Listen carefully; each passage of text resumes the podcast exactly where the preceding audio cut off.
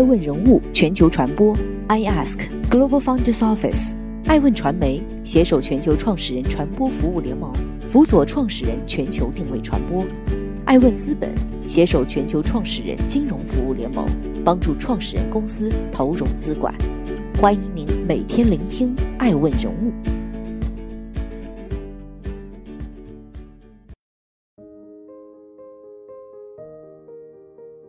Hello，大家好，我是爱成，欢迎各位聆听《爱问人物全球传播》。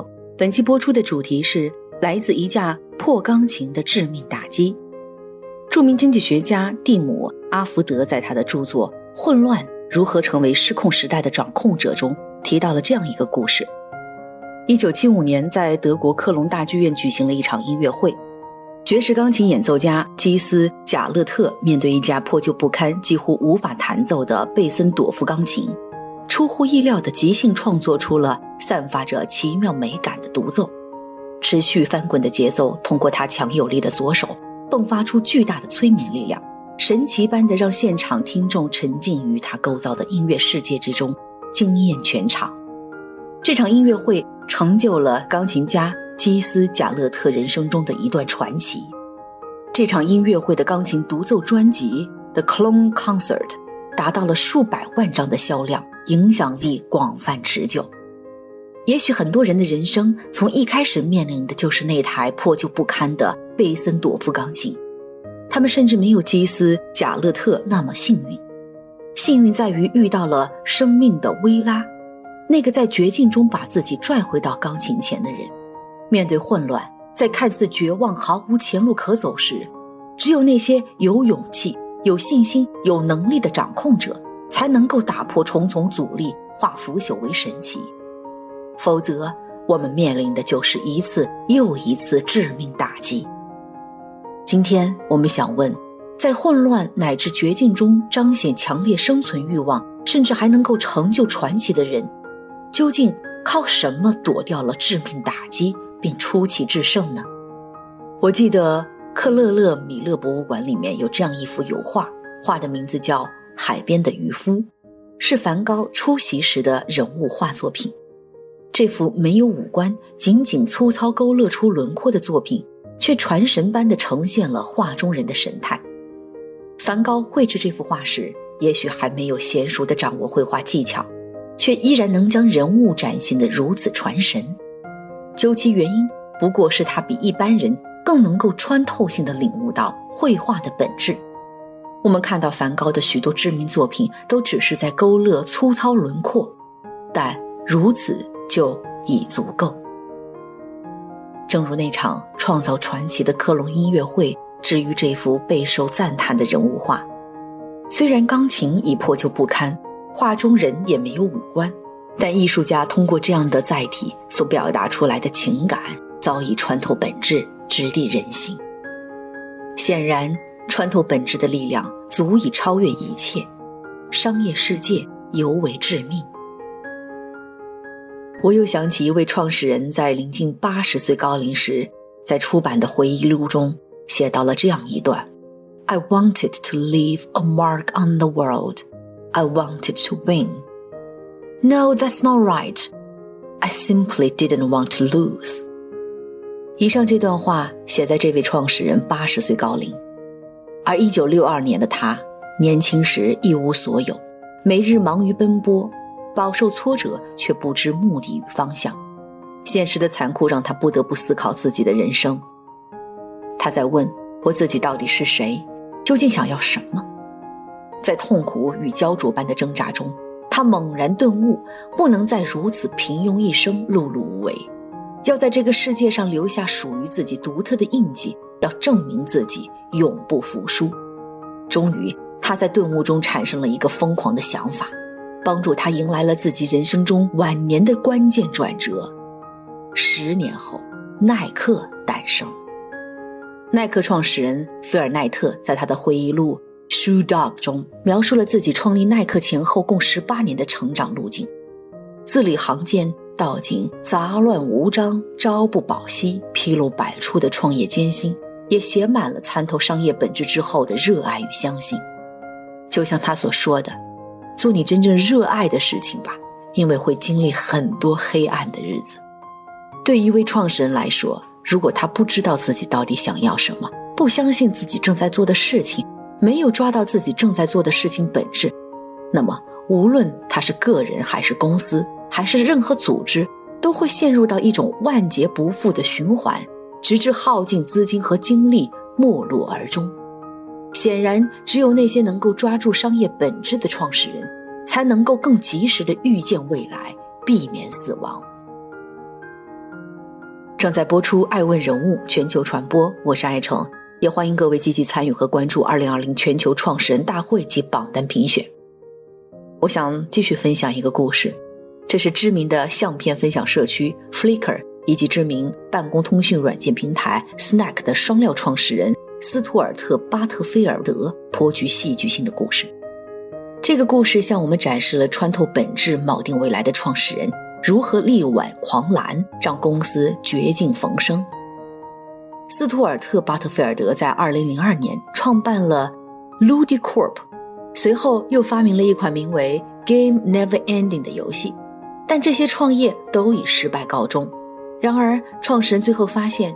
游戏聊天室中的照片分享功能备受用户欢迎，于是斯图尔特·巴特菲尔德马上根据这样的需求打造了 Flickr，一款成功的图片产品就此诞生。而后的命运是 Flickr 被雅虎公司收购，斯图尔特·巴特菲尔德又在2008年开发了另外一款名叫 Glitch 的游戏，依然以失败告终。随后他如法炮制。将 Glitch 的游戏聊天系统打磨成了一款火爆的企业服务工具 Snack。面对一次次的失败，斯图尔特并未服输，而是敏锐地在绝境中发现了破局之道，向前一步，穿透迷雾，看清本质。显然，本质的力量足以改变潮水的方向，而热爱与相信则会让创始人成为更加坚定的实践者。宜家的创始人英格瓦·坎普拉德。在掌管宜家集团七十多年的时间里，始终为他所相信的事情坚定不移。有人曾经这样描述他：这是一个快九十岁的创始人，依然会经常设家宴和供应商面对面交流，到公司和年轻设计师一起工作，穿打折的衣服，坐经济舱满世界乱跑。他始终就是和他的顾客一样的人。从十七岁开始创业，他始终在做宜家这一件事儿。宜家创始人英格瓦始终相信，因为只有足够相信，才会有足够的底气独立前行。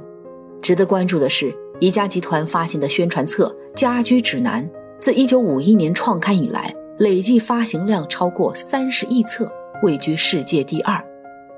是什么支撑着《家居指南》近七十年经久不衰？是宜家这家公司的知名度高，市场需求？内容优质，设计好看吗？艾文认为，实际上其根本原因是源自创始人英格瓦始终相信宜家可以为大众创造更加美好的日常生活，而且清晰的知道用怎样的商业逻辑去改变现实，实现这个愿景。因此，宜家知名度高、市场需求、内容优质、设计好看都是果，只有创始人的相信才是因。正在播出《爱问人物》全球传播。爱问在2017曾经专访过一位投资大咖，高瓴资本管理有限公司创始人张磊。张磊在一次演讲中这样说道：“我的投资理念的最核心之处，就是我要找到那种具有伟大格局的坚定实践者。在热点纷呈的中国一二级市场，如果没有定力，不能保持智力上的独立与诚实，很难不随波逐流。”对于一位创始人来说，如果没有穿透到本质的热爱与相信，就无法成为具有伟大格局的坚定实践者。他的企业在商业世界里也注定无法长久，更无法获得那些顶级资本的加持。正如我手中的这本《中国二十年互联网简明发展史及商业严格》中所呈现的那样，纵观这二十年的中国互联网发展历程。许多曾经颇具代表性的企业，经过了门户时代、电商时代、移动时代的洗礼后，走向没落乃至消失。这些企业的创始人曾经风光无俩，而今却销声匿迹。不少之前曾经备受资本追捧的热门行业，如今也早已被资本抛弃到时代边缘。过去如此，如今亦如此。爱问人物相信，时代在革新，行业在更迭，唯有商业本质可以穿越时空，铸造永恒。二零二零年代以来，中国各大行业都出现了巨大变化，医疗大健康、企业服务等领域在逆势中快速成长。生活服务类领域，美团正以 IT 为核心引擎全面崛起，传统生活服务企业面临同质化竞争的生存危机。与此同时，大批传统影视媒体公司纷纷消亡，取而代之的是以抖音、B 站为代表的线上视频媒体平台迅速活跃。传统线下商超、便利店大面积闭店关门潮汹涌而至，线上直播带货却借疫情之势全面爆发。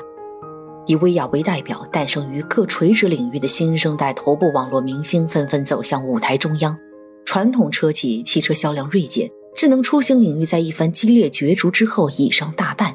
与之相随的，则是蔚来、小鹏、理想等互联网头部造车新势力的加速成型。传统线下教育培训业务几乎夭折的情况下，在线教育却是那边风景独好，一度呈现一番繁荣之象。电商巨头拼多多则在新消费异军突起，正在全面重构互联网和电商格局。各大行业领域中，无论是冉冉升起的新生代企业，还是拥有强大实力的老牌巨头，背后都站着一位能够触达其所在领域商业本质，并相信逻辑可以改变现实的创始人。爱因斯坦曾说：“当逻辑和现实遇到差距的时候，我们要相信逻辑，改变现实。”具有全球影响力的创始人们同样如此。无论是任性偏执的华为创始人任正非，苛刻吝啬的亚马逊创始人杰夫·贝佐斯，敢想敢干的阿里巴巴创始人马云，独断冷漠的 SpaceX 创始人埃隆·马斯克，还是拥有巨大好奇心的美团创始人王兴，学习和沟通能力超强的字节跳动创始人张一鸣。如今，任正非创始的华为三十三岁。杰夫·贝佐斯的创始的亚马逊二十六岁，马云创始的阿里巴巴二十二岁，埃隆·马斯克创始的 SpaceX 十八岁，王兴创始的美团十岁，张一鸣创始的字节跳动八岁。这个年龄对于每一位有影响的创始人来说，都是仅属于他自己的独一无二的创始年龄。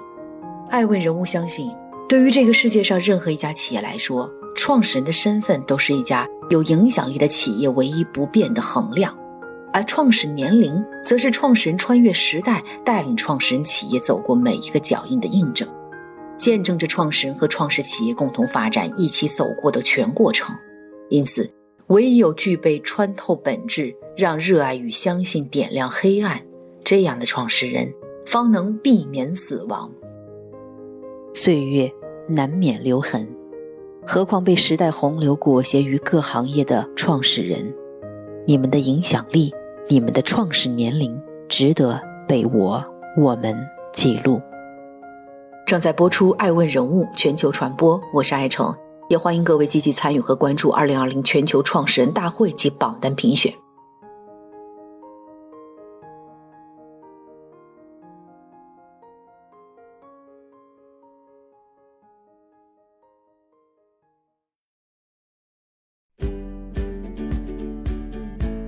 顶级人物，欢迎关注每周六晚十一点海南卫视，同步在学习强国 APP 直播。